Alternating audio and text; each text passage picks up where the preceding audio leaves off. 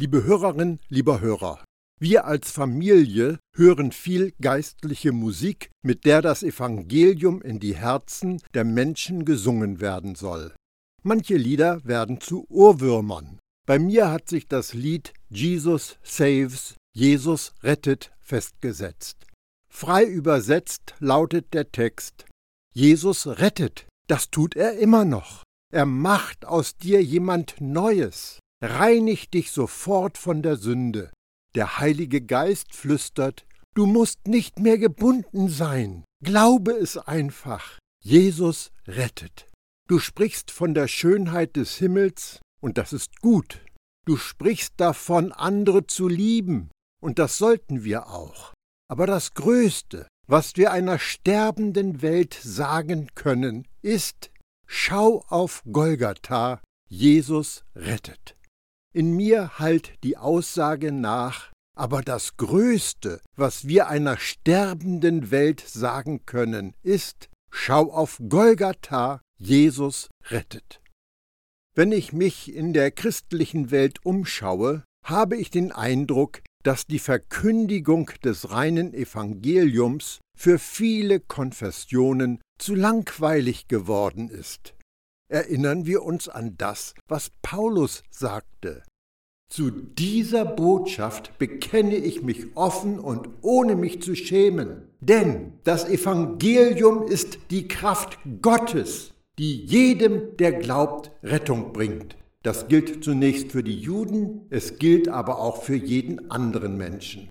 Denn im Evangelium zeigt uns Gott seine Gerechtigkeit, eine Gerechtigkeit, zu der man durch den Glauben Zugang hat. Sie kommt dem zugute, der ihm vertraut.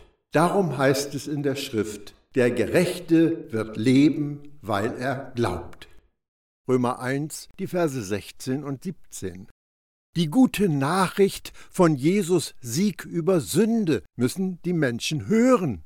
Das Wort Evangelium bedeutet gute Nachricht oder frohe Botschaft.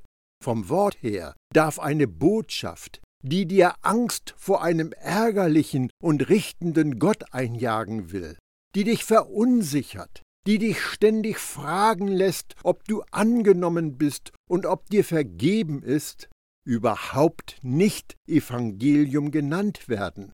Denn das ist genau das Gegenteil einer guten Nachricht. Die Bibel das Gesetz oder Jesus Lehre sind nicht das Evangelium. Die Berichte von Matthäus, Markus, Lukas und Johannes werden Evangelien genannt, aber sie sind nicht das Evangelium. Zusammen enthalten diese vier Bücher mehr als 60.000 Wörter, aber das Evangelium kann man in zwei Worten zusammenfassen. Jesus rettet. Die gute Nachricht ist nicht das gute Buch, das gute Gesetz oder die guten Worte des guten Lehrers. Sie ist auch kein guter Rat, keine gute Anleitung. Es sind keine guten Wünsche. Das Evangelium ist eine positive Überraschung. Es ist die Verkündigung einer frohmachenden Botschaft, die von einem zufriedenen Gott kommt und die allen Menschen eine große Freude bereiten soll.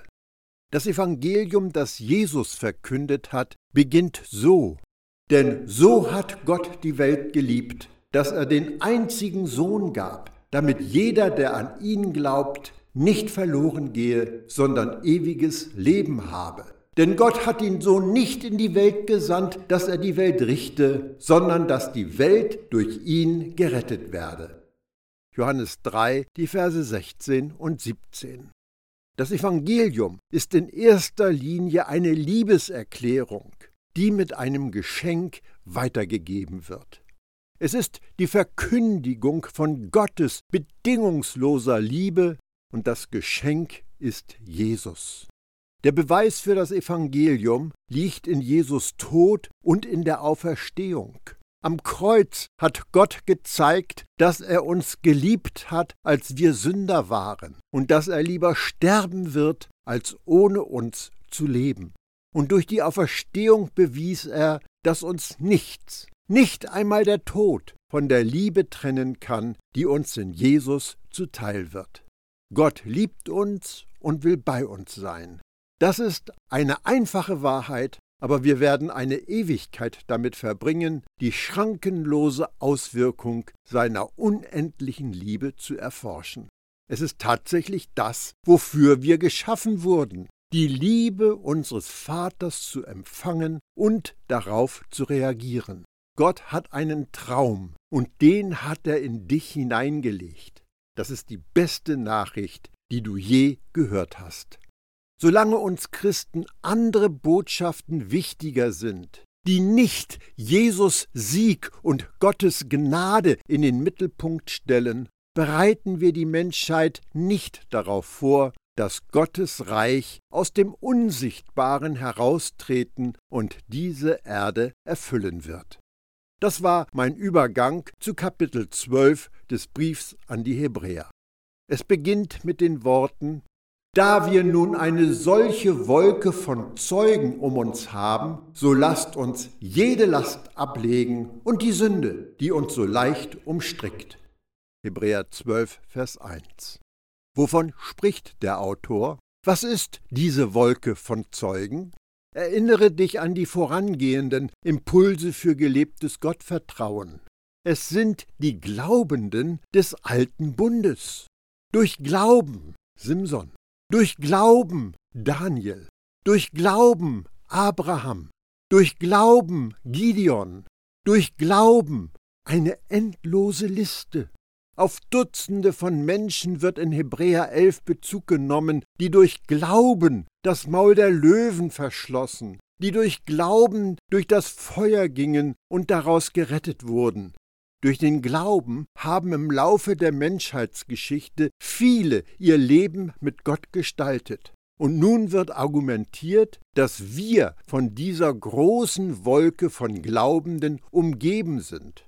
Und als glaubender Mensch bist auch du ein Teil dieser Wolke. Und es ist großartig, dass wir die Nächsten in der Reihe der Glaubenden sind. Deshalb lege im Licht dieser Wolke von Zeugen jede Last ab. Die belastenden Forderungen des Gesetzes sind wie schwere Gewichte, die uns zu Boden drücken und ausbremsen und die uns unfähig machen, jubelnde Zeugen von Gottes Gnade zu sein. Lege jede Last ab. Lass dich nicht von Zweifel und Unglauben lähmen. Lass dich nicht von der Sünde einwickeln. Es mag sich manchmal so anfühlen wie Was um alles in der Welt mache ich gerade durch? Wie konnte das geschehen? Ich bin doch aufrichtig, ich bin eifrig, ich bin ehrlich, ich bin unkompliziert, ich habe gute Motive.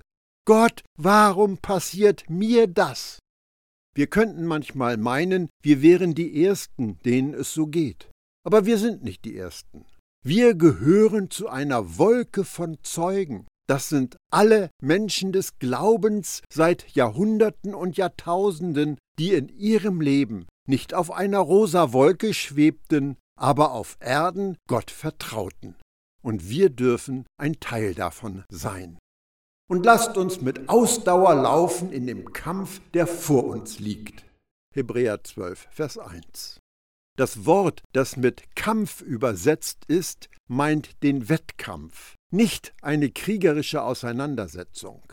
Der im Allgemeinen nicht durch Feindschaft bestimmte Begriff dient häufig als Bild zur Beschreibung des Christenlebens.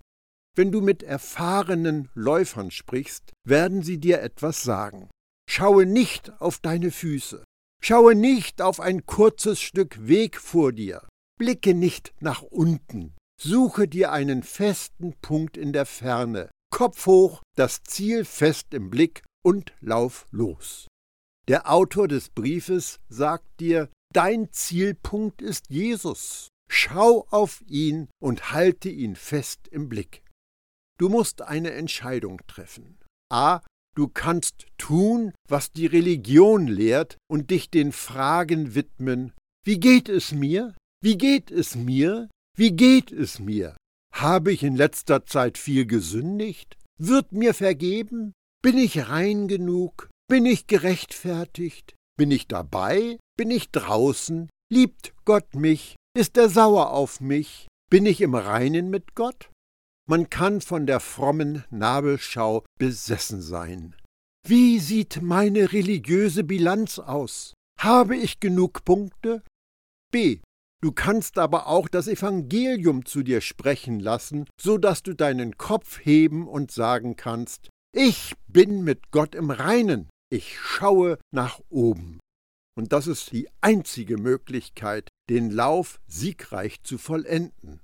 Wir verstolpern unser Leben, wenn wir uns auf unsere Selbstverbesserung, auf unsere frommen Taten, auf unsere religiöse Leistung, auf unsere augenblickliche Verfassung konzentrieren.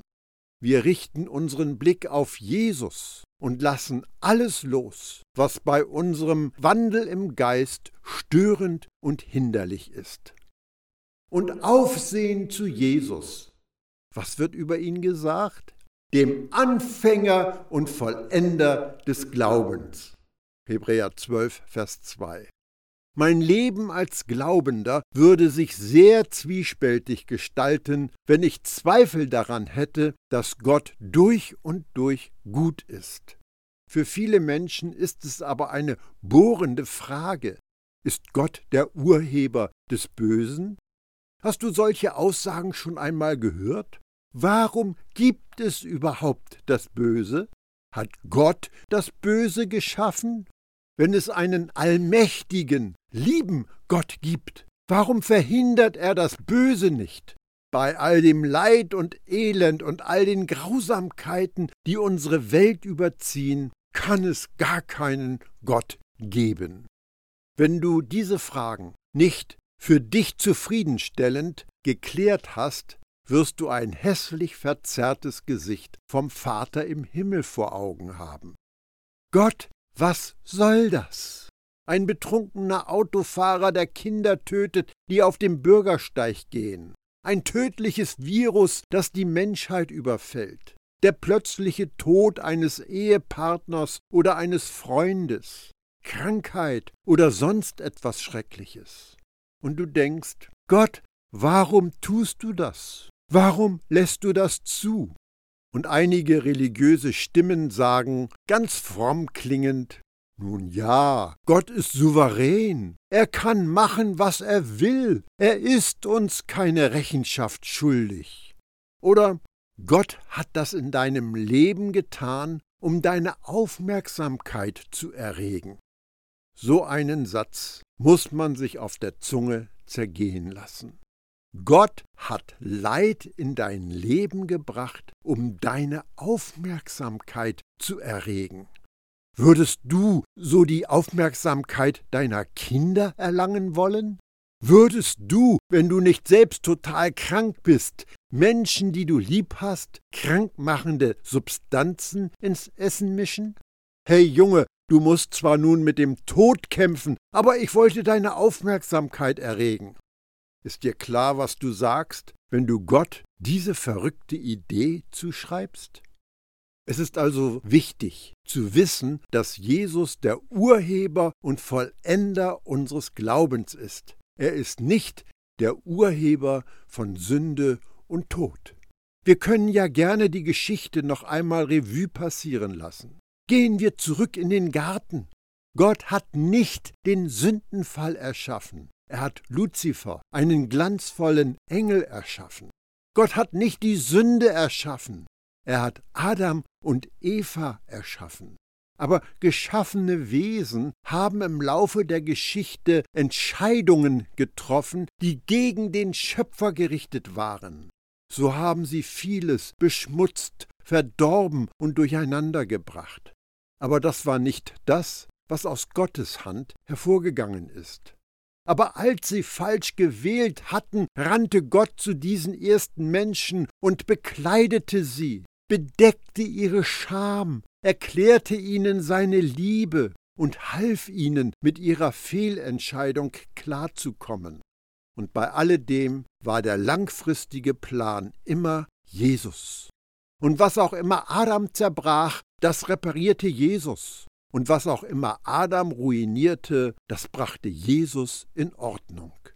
Das ist unser Gott und das ist sein Herz und das ist sein Tagesgeschäft. Er ist der Urheber und Vollender unseres Glaubens. Er ist nicht der Urheber der Sünde oder des Bösen. Wir müssen lernen, die Ereignisse des Lebens richtig einzuordnen. Die Glaubenden aller Zeiten mussten es, denn sie erlebten schreckliche Situationen. Sie wurden aus ihren Häusern gezerrt, ihre Haare wurden in Brand gesteckt, sie wurden als Fackeln auf den Mauern postiert, die Römer benutzten sie zum Zeitvertreib. In Rom unterhielt man eine sensationsgierige Menge damit, dass Christen mit bloßen Händen sich gegen Löwen wehren mussten. In nachgestellten Kriegen und Schlachten mussten Christen gegen Christen tödliche Kämpfe veranstalten. Es ist gleich, ob es damals die Juden waren, die verfolgt worden sind, oder ob es Juden waren, die gegen den Glauben an Jesus zu Felde zogen, oder ob es die Römer waren, die letztendlich die Jesus-Nachfolger hassten. Es gab viele Verfolgungen. Wir haben in diesem Brief bereits erfahren, dass diesen Hebräern alles Mögliche passiert war und sie unter großem Druck standen. Die Frage ist, wo ist Gott, wenn ich unter Druck gerate? Setzt Gott mich unter Druck? Verursacht Gott das so beängstigende? Habe ich den Eindruck, als ob Gott zwei Gesichter hätte? Er schubst mich in die Katastrophe, und dann kommt er von hinten und flüstert mir ins Ohr Hey, nicht verzagen, ich helfe dir da durch. Und ich bin mir nicht sicher, hat er oder hat er nicht? Hat Gott zwei Gesichter? Was wir heute erleben ist, dass die Welt unter dem Einfluss des Bösen von außen auf uns eindringt. Jesus aber wirkt in uns, von innen nach außen. Und das sind zwei grundverschiedene Einflüsse, die auf uns einwirken. Und wir können es uns nicht leisten, sie zu verwechseln und durcheinander zu bringen. Denn wenn wir das nicht unterscheiden und auseinanderhalten können, dann wird unsere Sicht auf das Wesen unseres Gottes trübe und unsicher. Jesus ist der Urheber und Vollender unseres Glaubens, nicht der Urheber des Bösen. Das mussten die Glaubenden damals wissen und wir müssen es heute auch wissen der im Blick auf die vor ihm liegende Freude das Kreuz erduldet, die Schande gering geachtet und sich zur Rechten des Thrones Gottes gesetzt hat. Hebräer 12, Vers 2. Es geht um Jesus. Welch gewaltige Aussage. Ist dir ganz klar, dass er wusste, was ihm passieren wird? Er wusste, dass man ihm rostige Nägel durch Hände und Füße schlagen wird. Er wusste, dass er fast zu Tode geprügelt würde. Er wusste, dass man ihn an ein Kreuz hängen wird, an dem er ersticken soll. Jesus wusste, wie er sterben wird. Das war keine schöne Zukunftsperspektive. Jesus wusste, wo ihn sein Leben hinführt. Aber er schaute darüber hinaus, denn er wusste auch, dass ihn etwas Freudiges erwartet. Das ist doch eine Vorausschau, oder? Das ist doch ein kühner Blick nach vorne. Er sieht auf die Freude seines Sieges und auf seine Auferstehung. Aber davor gibt es Schmerzen und den grausamen Erstickungstod. Und das ist eine Blickrichtung, zu der Jesus-Nachfolger eingeladen werden. Glaubende haben Anteil an dem gesamten Jesus. Und deshalb kann der Autor selbstbewusst sagen, Sie können uns unser Zuhause und unsere Familie und unser Leben nehmen, aber unsere Hoffnung und unsere Freude an Jesus kann uns keiner nehmen. Und das bringt er hier zum Ausdruck. Und Jesus ist das Beispiel für diese Einstellung. Und dann heißt es, er setzte sich zur Rechten von Gott. Eine kleine Rückbesinnung. Dies ist nun die zwanzigste Folge unseres Studiums des Briefs an die Hebräer. Dazu eine Quizfrage. Was wird damit ausgedrückt, dass Jesus sich hinsetzte? Es bedeutet, dass Jesus mit der Errettung fertig ist. Es bedeutet, dass die Mission, für die er auf die Erde gekommen war, beendet ist. Er hat für dich gesiegt. Er hat dich zum Vater zurückgeholt. Er achtete nicht auf die Schande, die der Tod am Kreuz bedeutete. Er sah die Freude und die Folgen seines Lebens, seines Leidens und Sterbens und seiner Auferstehung. Jesus ging ohne zu zögern diesen Weg. Und als er zurück zum Vater kam, setzte er sich hin, weil seine Aufgabe erledigt war. Das Werk der Errettung ist vorbei. Es ist Vergangenheit. Was Jesus auf Golgatha erduldet und vollbracht hat, war auf Anhieb vollkommen. Unsere Sünden sind weg. Und dann kommen wir und betteln, Gott, kannst du mir vergeben, was ich 1984 getan habe? Du erinnerst dich doch sicher daran, wie schlimm es war. Gott, erinnerst du dich an 2003? Weißt du noch, was letztes Jahr passiert ist, Gott, als ich diese schreckliche Sache getan habe, die mich wie ein Albtraum plagt? Kannst du mir vergeben? Wirst du mir vergeben? Und Jesus will dir klarmachen, dass er sich hingesetzt hat, weil doch alles erledigt ist. Es ist vorbei. Hörst du ihn zu dir sprechen? Erinnere dich an die Schande, die ich durchgemacht habe. Ich werde mir das nicht noch einmal antun. Es ist alles erledigt und dir ist vergeben. Also komm, Schwester, Bruder, setz dich zu mir und komme zur Ruhe bei mir wegen deiner Sünden. Jesus hat die Erlösung für uns leicht gemacht, denn das Leben auf der Erde ist schon hart genug. Gott bürdet keine Lasten auf. Jesus Nachfolge ist keine zweifelhafte Medizin mit unzähligen Nebenwirkungen. Gottes echtes Angebot ist einfach und leicht. Jesus Einladung gilt jedem. Kommt zu mir, alle, die ihr am Ende seid, abgearbeitet und mutlos. Ich will euch Erholung und neue Kraft schenken. Lebt im Einklang mit mir und lernt von mir, denn ich bin voller Sanftmut gegenüber allen und ich bin geprägt von wahrer Demut. Wenn ihr mich zum Vorbild nehmt, wird euer ganzes Leben zur Ruhe kommen. Wenn ihr mit mir im Gleichklang lebt, könnt ihr aufblühen. Die Lasten, die ich euch zu tragen gebe, sind leicht.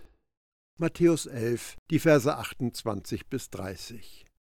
Gemeinschaft mit dem Vater, Gemeinschaft mit Jesus ist keine lästige Pflicht und keine niederdrückende Bürde. Aber wenn du mühselig versuchst, dich jeden Tag der selbst auferlegten Pflicht zu stellen, 21 Minuten in ein Buch zu schauen, bist du in eine Gesetzlichkeit verfallen, mit der du Gott absolut nicht imponieren kannst. Kannst du eine tiefergehende Wahrheit annehmen? Es gibt eine tiefere Botschaft, und die lautet, Jesus ist dein Leben. Du bist mit ihm verbunden. Du verbringst immer Zeit mit Gott. Ich bin überzeugt, dass es eine fantastische Sache ist, wenn du die Bibel ohne fromme Brille liest, denn darin sind einige tolle Dinge enthalten, die dir beim Erkennen und Wachsen helfen werden. Aber es muss uns klar sein, dass wir immer Zeit mit Gott verbringen, weil wir mit Jesus vereint sind. Und das ist eine geistige Wahrheit.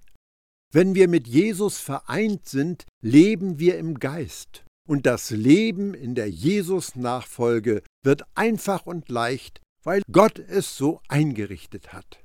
Es geht beim Christsein nicht um die Religion oder eine Konfession, nicht um ein Gebäude oder ein Buch, sondern darum, dass der Glaubende den Schöpfergott rund um die Uhr ohne Unterbrechung in sich trägt.